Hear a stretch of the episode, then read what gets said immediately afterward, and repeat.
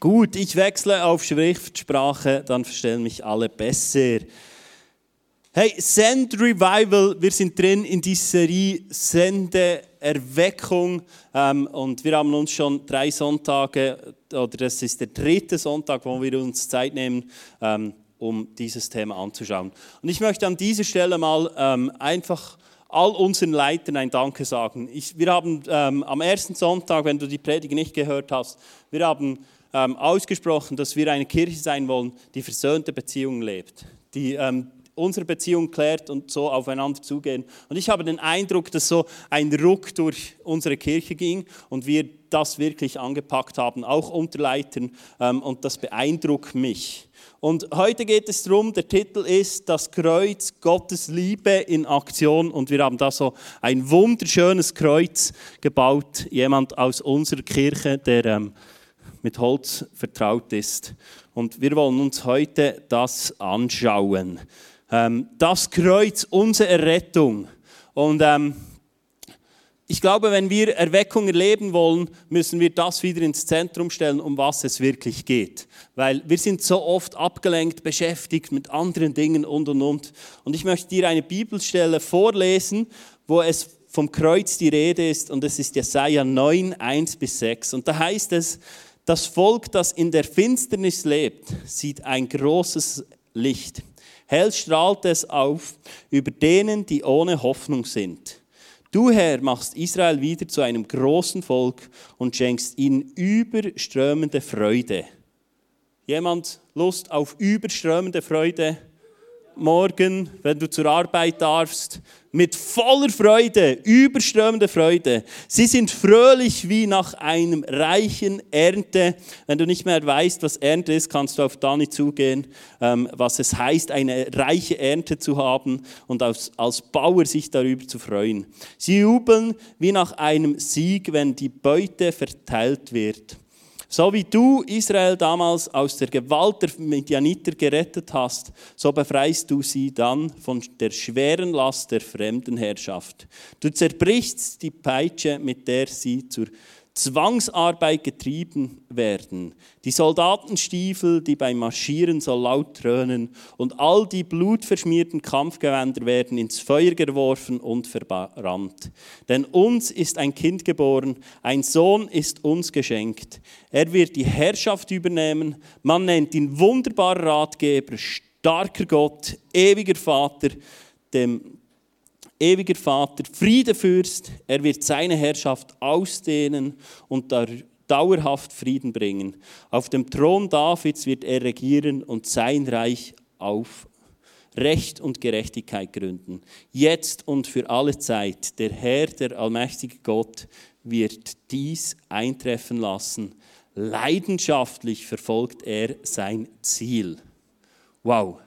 Mich begeistert diese Passage, weil es spricht davon, dass wir einen Retter brauchen. Wenn du in diese Welt hineingeboren wirst, ähm, bist du automatisch in einer Gefangenschaft. Also nicht, wenn du ähm, plötzlich vom Glauben hörst oder äh, plötzlich äh, merkst, hey, da gibt es noch einen Gott, gerietst du in Gefangenschaft, sondern du wirst hineingeboren in eine Gefangenschaft, in eine gefallene Schöpfung.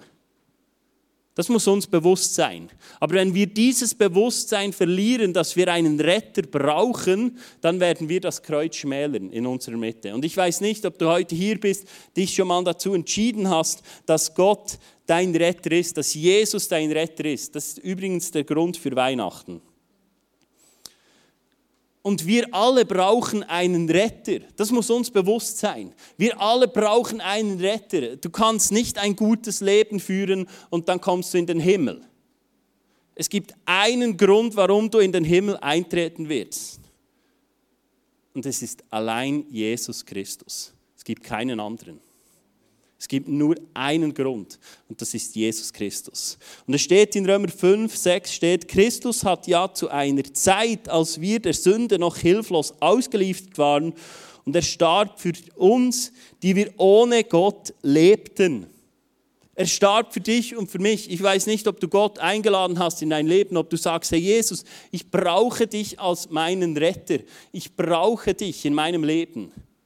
Und oft sind es Momente, wo Schwierigkeiten auf uns zukommen, wo wir nicht mehr rausfinden, wo wir nicht mehr ähm, einen Ausweg sehen in unserem Leben. Und das ist oft der Moment, wo wir uns demütigen und sagen, Jesus, ich brauche dich. Vorher sind wir zu stolz und haben das Gefühl, wir können es alleine. Und Jesus selber sagt Folgendes in Lukas 5, 31 und 32. Jesus antwortet ihnen, nicht die Gesunden brauchen den Arzt, sondern die Kranken. Ich bin gekommen, um Sünder zur Umkehr von ihrer Sünde zu rufen und nicht um meine Zeit mit denen zu verbringen, die sich schon für gut genug halten. Hey, das ist eine krasse Aussage. Und die muss uns bewusst sein, auch als Christen, wenn du sagst, hey, ich bin ein Nachfolger von Jesus Christus. Du musst deinem Nachbar das Evangelium nicht um die Ohren hauen. Jesus sagt, ich bin gekommen für die Menschen, die erkennen, dass sie einen Retter brauchen. Und wenn wir Erweckung erleben wollen, müssen wir uns immer wieder bewusst sein, dass wir einen Retter brauchen. Wir sind abhängig von Jesus. Das ist nicht so einmalig und dann gut. Und Du, das Schöne ist, wenn wir erkennen, wir brauchen Rettung, wir brauchen Hilfe, wir brauchen Erlösung, dann geschieht Buße in unserem Leben. Wir haben das Wort nicht so gern, ich weiß nicht warum. Aber wir haben Buße und wir kehren um und sagen, Jesus, ich habe mein Leben ohne dich gelebt und ich will dich neu annehmen in meinem Leben. Und das ist ganz simpel, das hat nichts mit einer äh, schwierigen Grundausbildung zu tun, Christ sein, sondern im Römer 10, 9 steht, wenn du mit deinem Munde bekennst, dass Jesus der Herr ist, und wenn du in deinem Herzen glaubst, dass Gott ihn von den Toten auferweckt hat, wirst du gerettet werden.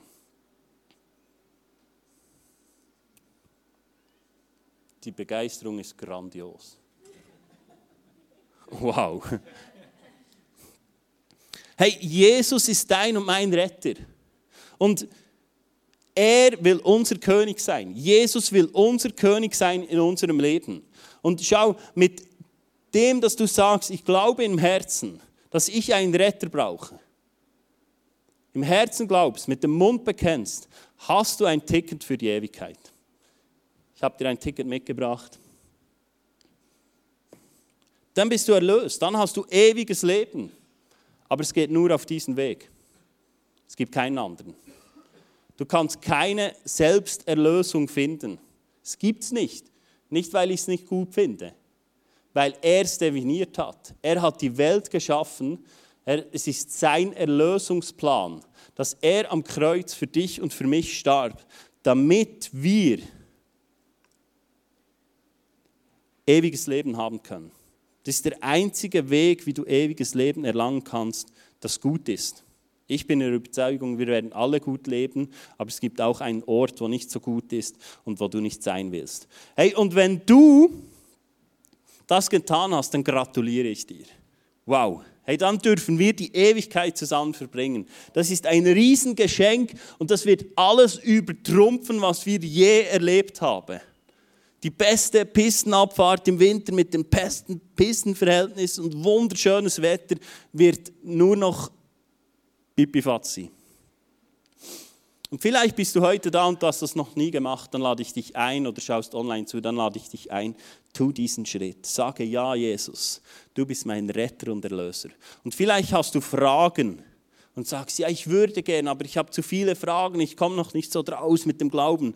Wir werden ab März hier im ISF Interlaken einen Explore-Kurs machen, wo dir genau hilft, wenn du vor kurzem diesen Schritt gemacht hast, genau diese Steps zu gehen. Oder wenn du sagst, hey, ich, mir nimmt mehr Wunder vom Glauben, dann sei Teil von diesem, von diesem Kurs Explore, wo es um die Grundlagen des Glaubens geht. Und wenn du das gemacht hast, dann ist folgendes, es geschieht ein Herrschaftswechsel. Darum haben wir diesen Thron aufgebaut. Ich finde den schön. Schauen, dass ich nicht runterfalle.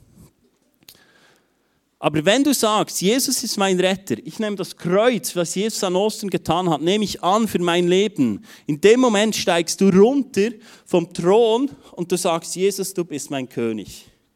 Du bist der, du bist der Chef in meinem Leben. Du bist der König und du darfst sagen, was in meinem Leben richtig und wahr ist.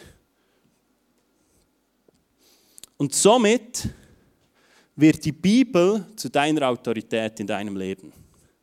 Ich lege die mal dahin. Die Bibel wird zur Autorität in deinem Leben. Und es ist wichtig, dass wir das verstehen.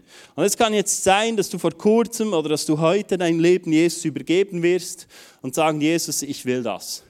Und dann wirst du voller Freude in ein neues Leben einsteigen. Dann wirst du voller Begeisterung, wirst du anfangen, die Bibel zu lesen und du wirst Dinge entdecken, du wirst diese Beziehung mit Jesus neu entdecken. Wer macht sich noch an die ersten Schritte im Glauben erinnern? Ja. Das ist doch oft so, dass es irgendwann die erste Liebe so weggeht. Und wenn wir dann das Wort Gottes anfangen zu studieren, zu lesen, beginnen zu, zu forschen darin, werden wir auf Themen stoßen, die uns nicht so erfreuen, glaube ich. Dann wird es plötzlich um das Thema Finanzen gehen. Oder? Voller Begeisterung hast du gesagt, Jesus, du darfst auf meinem Thron sein, du darfst herrschen in meinem Leben. Und dann plötzlich geht es um Finanzen. Wirklich? Ja, so habe ich mir das nicht vorgestellt. Oder dann spricht die plötzlich die Bibel davon, wie wir Sexualität leben sollen. Wie Gott die Welt sieht, wie Gott die Welt geschaffen hat. Er ist der Schöpfer von allen Dingen. Plötzlich werden Dinge angesprochen, in Liebe zu wandeln. Oder wie wir Beziehungen leben sollen, wie wir unser Familienleben führen sollen, wie wir unterwegs sein sollen. Und plötzlich merken wir, dass es Dinge gibt in unserem Leben, die nicht, noch nicht so sind, wie die Bibel sie für uns gedacht hat. Kennt das irgendjemand? Ich? Und dann gibt es eine Spannung in deinem Leben. Oder? Dann gibt es eine Spannung, es gibt Dinge, die in deinem Leben noch nicht gut sind, wo die Bibel davon spricht. Und es gibt Dinge in deinem Leben, wo du vielleicht schon check und hey, es ist schon gut. Und wichtig ist, dass wir verstehen, wenn solche Dinge aufploppen, diskutieren wir nicht um dein Ticket für die Ewigkeit. Das ist essentiell. Also wenn Dinge in unserem Leben aufploppen, wo die Bibel davon spricht, es ist nicht gut, geht es nicht darum zu sagen, bist du das Ticket noch würdig oder nicht. Du warst sowieso nie würdig. Darum kam Jesus und starb am Kreuz. Es ist reine Gnade, dass wir erlöst sein dürfen. Und jetzt ist die Frage, wie gehen wir um, wenn Dinge in unserem Leben kommen, die noch nicht so sind, wie die Bibel sagt. Kennt das jemand? Sonst kann ich auch beten und die Band wiederholen. Okay. Es gibt Leute, die das merken in ihrem Leben.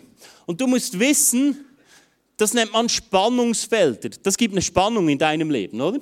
Jetzt ist die Frage, wie gehst du um mit Spannung in deinem Leben? Wie gehst du um? Per se, Spannung ist nichts Schlechtes. Spannung ist nichts Schlechtes. Per se. Es kommt darauf an, in welchem Kontext. Aber wenn du Wäsche hängen willst und du hast keine Spannung auf der Leine, God bless you. Du brauchst Spannung in deinem Leben. Und wir als Kirche, als ganzes Movement, wir haben Spannungsfelder definiert, weil die Bibel ist voll von Spannungsfeldern. Ich habe dir einige mitgebracht. Zum Beispiel das Reich Gottes. Du kannst da die nächste Folie. Genau, das Reich Gottes ist ein Spannungsfeld. Es ist da, sagt die Bibel, aber wir erleben es auch nicht immer. Kennt das jemand?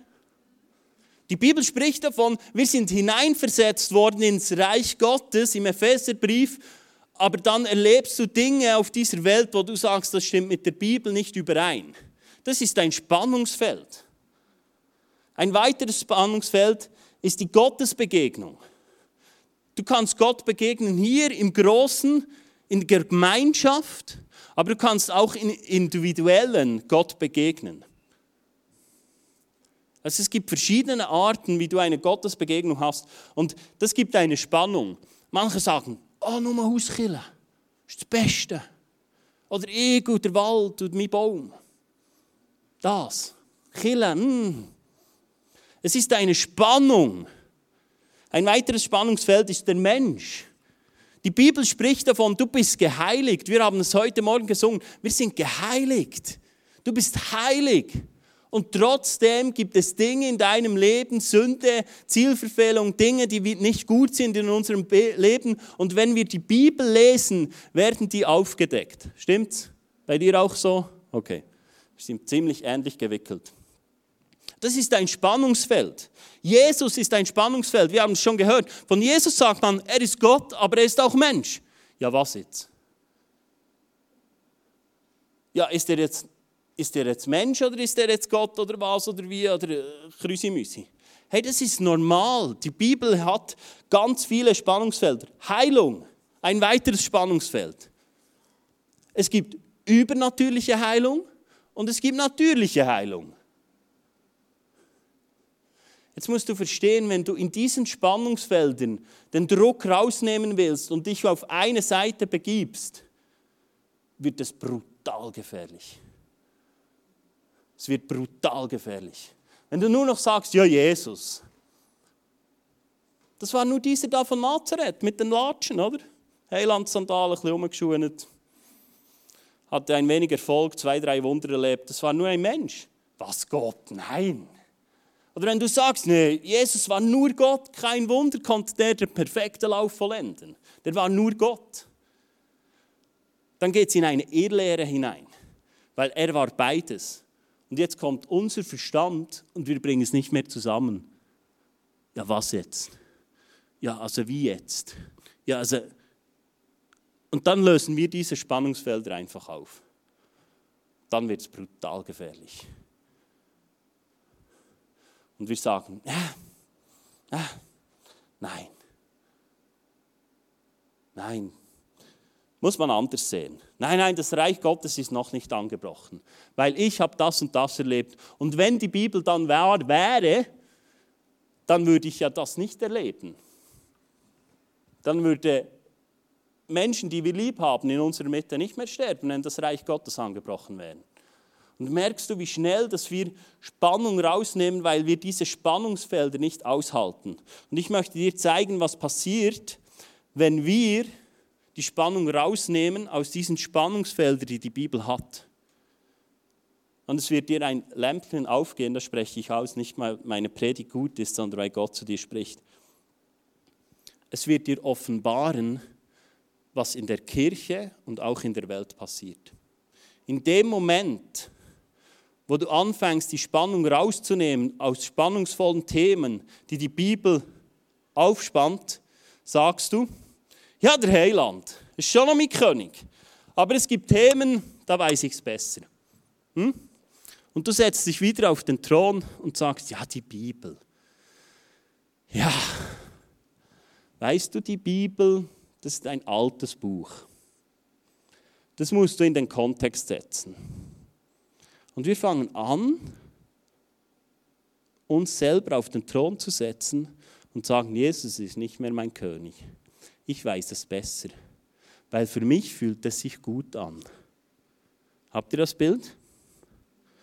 Und weißt du, diese Haltung ist eine sündige Haltung, die wir antrainiert haben, bevor wir Christ wurden. Die meisten von uns, oder ich sage mal alle, wir haben ein Leben, bevor wir uns für ein Leben mit Jesus entschieden haben. Und wir haben Gewohnheiten. Du hast Reflexe in deinem Leben, wie du Spannungsfelder abbauen willst. Soll ich eins aufmachen? Homosexualität. Ich fühle so. Ich fühle so. Die Bibel ist veraltet. Wir können die Bibelstellen auseinandernehmen und dann sagen, ja, weißt du, das war nicht so und so und so gemeint. Wir können schon alles voneinander nehmen. Du kannst auch ein Auto komplett voneinander schrauben. Am Schluss hast du viele Schrauben und viele Teile, aber du kannst nicht mehr fahren damit. Wenn wir sagen, Jesus ist unser König, dann ist die Bibel unsere Autorität. Und dann können wir nicht Spannungsfelder auflösen, indem wir sagen, ja, das muss ich ein bisschen anders sehen. Wir im 2024, wir wissen es schon das ist eine arrogante Haltung, die abartig stinkt. Und Gott sagt, den Hochmütigen widerstehe ich. Den Demütigen begegne ich mit Gnade. Was willst du in deinem Leben haben? Was willst du in deinem Leben haben? Was willst du in deinem Leben haben? Willst du Gnade haben oder einen Gott, der neben dir vorbeizieht?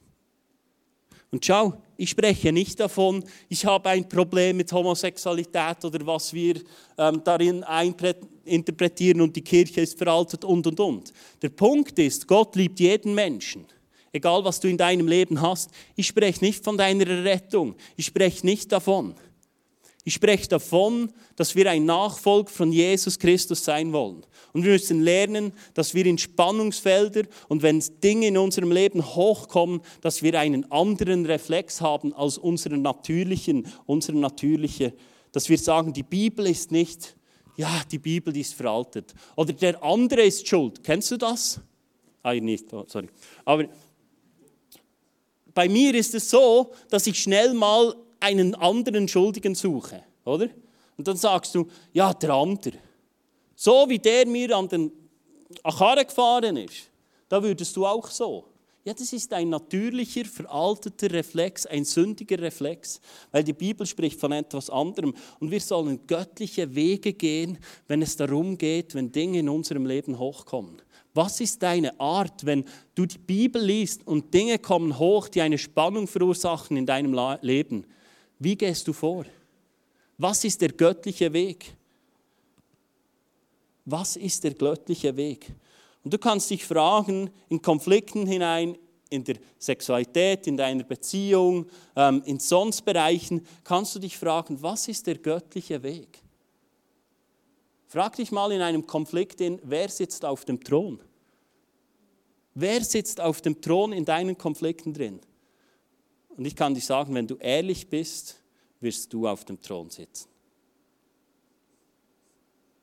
Das ist normal. Aber es ist nicht göttlich. Und schau, warum mir das so wichtig ist, ist, wenn wir eine Kirche sein wollen, die die Kraft Gottes in unserer Mitte hat, dann müssen wir so handeln, wie die Bibel uns lehrt. Und nicht die Bibel zu dem machen, dass sie zu unserem Handeln passt. Verstehst du das? Die Bibel ist nicht ein Bibelbastelbogen, Bibabo, für alle, die NIM 2 noch kennen. Da kannst du nicht einfach rausreißen, was dir gerade nicht passt und sagen, jetzt stimmt es für mich. Das musst du nicht mal mehr machen. Die Welt wird das machen. Die Welt wird so eine Bibel erstellen, das kann ich dir sagen. Sie werden alles rausreißen, wo sie anecken, weil sie auf dem Thron ihres Lebens sitzen. Meine Frage heute Morgen ist an dich, wer sitzt auf dem Thron in deinem Lebensbereich? Und wenn wir zusammenkommen und wenn wir eine demütige Haltung haben und wenn wir Liebe untereinander leben, dann steht im 1. Johannes 4, 18 folgendes, wirkliche Liebe ist frei von Angst. Was für eine Zusage. Wenn du bis jetzt zu Jesus gekommen hast mit Biber und Angst und ich habe einen Fehler gemacht, dann ist die Liebe noch nicht zum Ziel gekommen bei dir. Wie kommst du vor den Thron? Ja, wenn Gottes vollkommene Liebe uns erfüllt, vertreibt sie sogar die Angst. Wer sich also fürchtet vor der Strafe, zittert, bei dem ist Gottes Liebe noch nicht zum Ziel gekommen.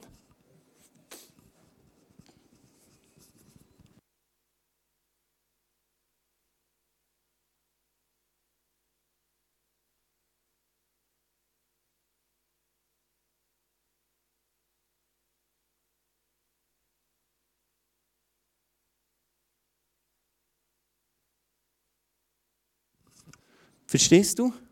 Es geht um Liebe. Es geht nicht um Religiosität.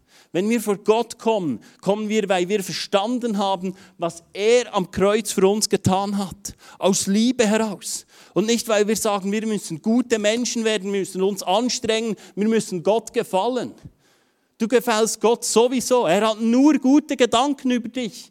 In deiner größten Misere hat er gute Gedanken über dich. Das ist das, was das Wort von Gott sagt. Und wenn wir diese Liebe erkennen, die durch das Kreuz auf Golgatha, durch seinen Tod sichtbar wird, werden wir anders vor den Thron treten. Und werden ohne Angst und ohne Zittern werden wir vor ihn treten und sagen, Jesus, du bist mein König. Du bist mein König, du bist mein Herr. Und verändere diese Sache in meinem Leben. Verändere diese Sache in meinem Leben. Wenn wir aber im Licht wandeln, wie er im Licht ist, so haben wir Gemeinschaft miteinander. Und das Blut Jesus Christus, seines Sohnes, reinigt uns von aller Sünde. Das ist eine Bibelstelle, die ist voller Sprengkraft. Wie oft in unserem Leben wollen wir Dinge verstecken? Ich weiß nicht, wie es dir geht. Mir geht es so. So oft bringe ich Dinge nicht in Gemeinschaft. So oft denke ich über Dinge nach, die es nicht wert sind, darüber nachgedacht zu werden. So oft klage ich mich an, so oft zweifle ich. Und wir bringen Gedanken, die wir haben, Dinge, die uns plagen, nicht in Gemeinschaft. Hier in diesem Vers steht 1. Johannes 1,7. Wenn wir aber im Licht wandeln, wenn wir diese Dinge, die uns aufgedeckt werden durch die Autorität Gottes, das Wort Gottes, diese in Gemeinschaft bringen, ohne Zittern, ohne Furcht, ohne Leistung und ohne ich muss jetzt besser werden, sondern mit dem Aspekt zu wissen, dass Gott der beste Plan für dein Leben hat. Er hat der beste Plan für dein Leben. Glauben wir das noch? Glauben wir, dass wenn wir Jesus kompromisslos nachfolgen, das beste Leben in unserem Leben zum Vorschein kommt? Er ist der Designer deines Lebens. Und wenn wir dann es in Gemeinschaft bringen,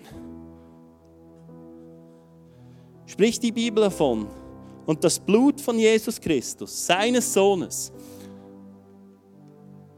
das er vergossen hat, wird uns reinigen von aller Sünde. Und Sünde ist nicht einfach, du bist schlecht. Sünde ist, hey, du hast Dinge in deinem Leben, die nicht so aufblühen, wie sie sollten. Wir haben Dinge in unserem Leben, die nicht mit der Bibel übereinstimmen. Und dann können wir vor ihn treten und sagen, Herr, hier bin ich. Du siehst meine Sexualität. Du weißt, was schief läuft. Aber du hast einen Plan für mein Leben. Du hast etwas designt für mein Leben. Und die Bibel hat mir aufgedeckt, dass so wie ich meine Sexualität lebe, sie nicht mit dem Wort Gottes übereinstimmt. Und dann geschieht etwas. Wenn wir von den König kommen, uns demütigen, wird seine Gnade in unserem Leben anfangen zu wirken.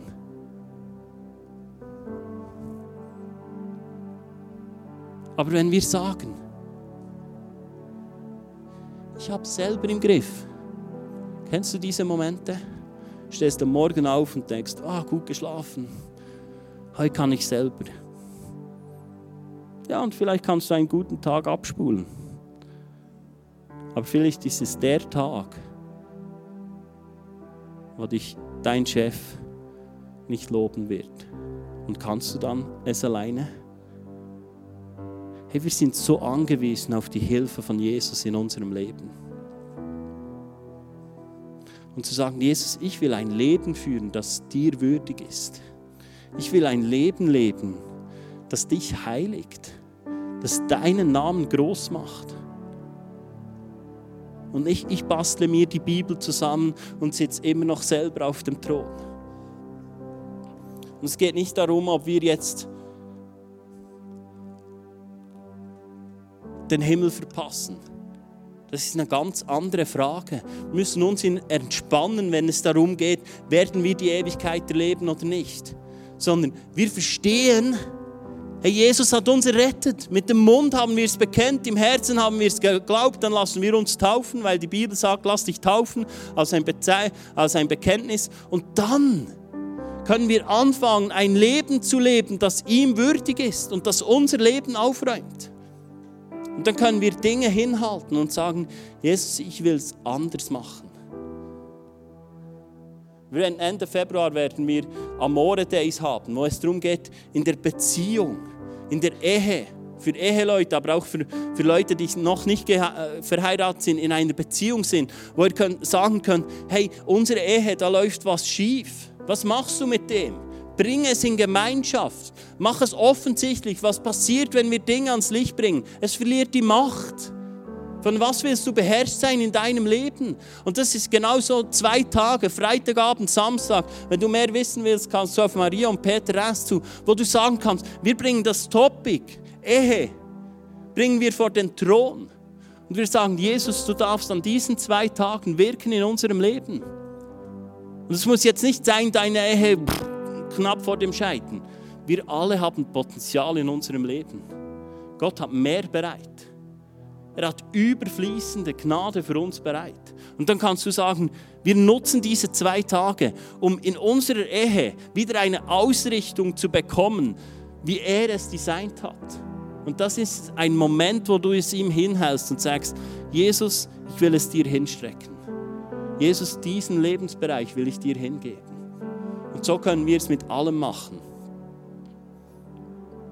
Und du musst wissen, unser Denken ist vom griechischen Denken geprägt. Und das griechische Denken setzt den Mensch ins Zentrum. Das griechische Denken setzt den Menschen auf den Thron. Du gehörst da nicht hin. Du gehörst da nicht hin. Das hebräische Denken setzt Gott auf den Thron.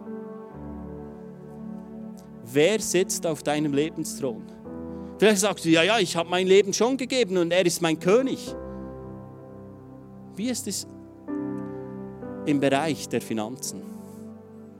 Wie ist es im Bereich der Sexualität? Wie ist es im Bereich Kindererziehung? Wie ist es im Bereich mit Umgang mit deiner Zeit?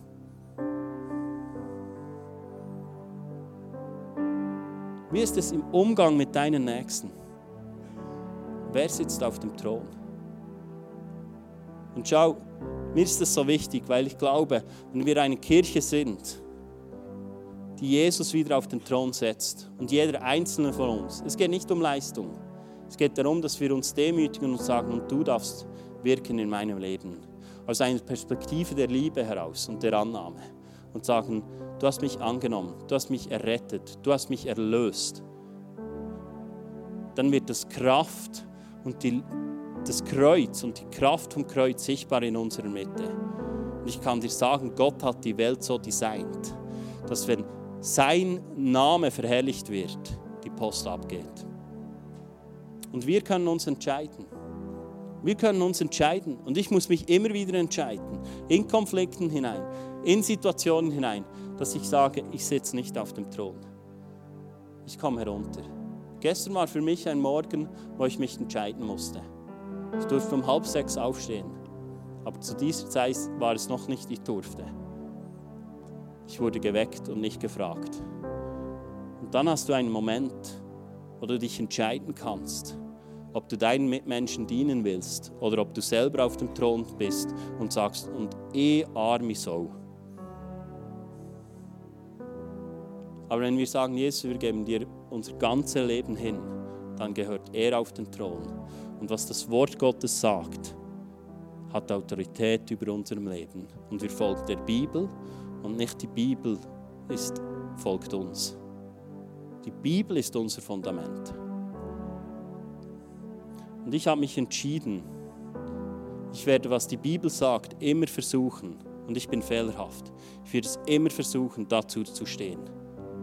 Auch wenn es Menschen nicht passt.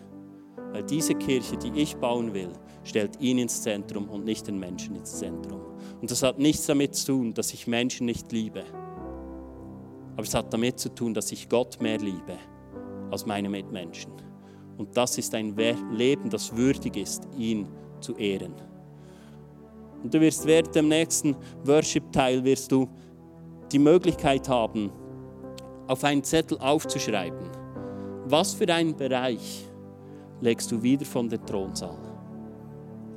Was legst du heute hier hin? Was ist das, was dir der Heilige Geist gesagt hat, wo du wieder hinlegst? Vielleicht im Bereich Gesundheit Oft haben Ärzte eine Akte von uns, wenn es um unsere Gesundheit geht. Aber wann hast du das letzte Mal Gott deine Gesundheitsakte hingehalten und gesagt, du darfst auch wieder mal ein Wort dazu sagen. Und es ist ein Spannungsfeld. Wir gehen zu Ärzten, wir nehmen Medikamente, aber wir wollen auch Leute sein, die es immer wieder vor seinen Thron bringen und sagen, du nennst dich der Arzt. Er betitelt sich selber als Arzt, als Heiler. Und dann wollen wir das auch akzeptieren in unserer Mitte. Dann wollen wir diesem Raum geben. Und wir hatten heute Morgen den Eindruck, es ist jemand da, du hast eine Prothese. Und wir hatten den Eindruck, dass heute Morgen in diesem Bereich Heilung geschieht. Viel mehr wissen wir nicht. Aber es ist etwas, wo wir ihn groß machen. Herr, wir hatten einen Eindruck, vielleicht bist du heute Morgen hier. Und du hast eine Prothese und du leidest. Dann ist heute Morgen der Morgen wo Gott dich heilen will. Und wir werden worshipen, das Welcome Team wird Tische aufstellen, wo du einen Zettel nehmen kannst, hinschreiben kannst. Jesus, ich setze dich wieder auf den Thron von diesem Lebensbereich. Und wir wollen zusammen Gott anbeten und ihn groß machen. Und Jesus, ich danke dir, dass wir voller Liebe, voller Demut und voller Hoffnung vor dich treten dürfen und sagen dürfen, du bist der König in meinem Leben. Du bist der Herr über meinem Leben. Und ich bringe dir heute diesen Lebensbereich. Und ich danke dir, Heiliger Geist, dass du heute Morgen wirkst. Hier vor Ort, aber auch online in allen Settings.